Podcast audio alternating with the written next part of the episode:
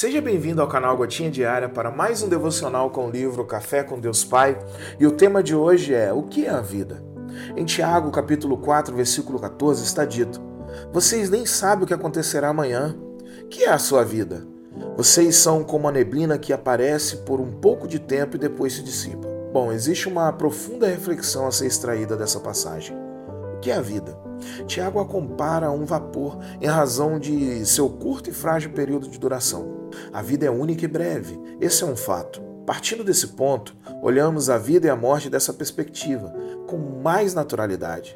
Reconhecemos que a nossa vida é única e breve, podemos nos libertar e agir com mais autenticidade e ousadia.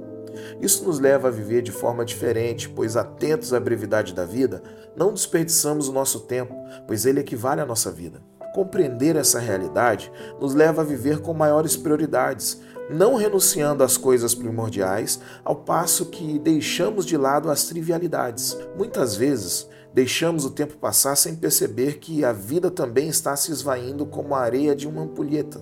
Então reflita: Quanta areia já desceu na ampulheta de sua vida sem que você, com tantos sonhos e projetos, tenha conseguido realizá-los? Se hoje você fizer uma reflexão acerca de seus últimos cinco anos, quais escolhas realmente lhe deram orgulho e a respeito de quais delas, em tom recriminatório, você se pergunta: por que eu fiz aquilo?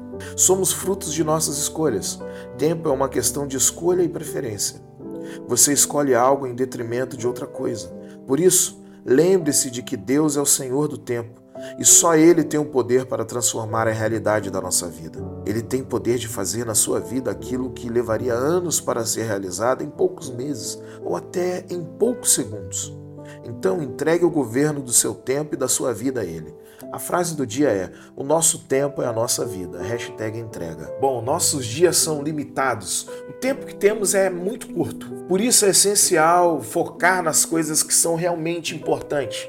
Em vez de gastar tempo em preocupações fúteis, devemos priorizar relacionamentos significativos, crescimento espiritual e ações que tragam impacto positivo ao mundo que vivemos. Porque cada escolha que fazemos consome um pedaço do nosso tempo precioso. E essa incerteza do amanhã que Tiago fala nos lembra da importância de escolher com sabedoria. Devemos, por exemplo, investir tempo em atividades que fortaleçam nossa fé, em atividades que nutram relacionamentos e que contribuam para o bem comum.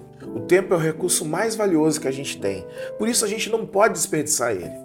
Quando a gente se dá conta de que não sabemos quanto tempo temos, percebemos que Cada dia é um presente que Deus nos deu. E a gente tem que usar esse presente com gratidão e ao mesmo tempo com responsabilidade. Devemos viver cada momento com a consciência de que nossas escolhas têm implicações ou impacto na eternidade. Por isso, ao invés de nos apegarmos ao que é transitório, devemos buscar priorizar aquilo que é eterno.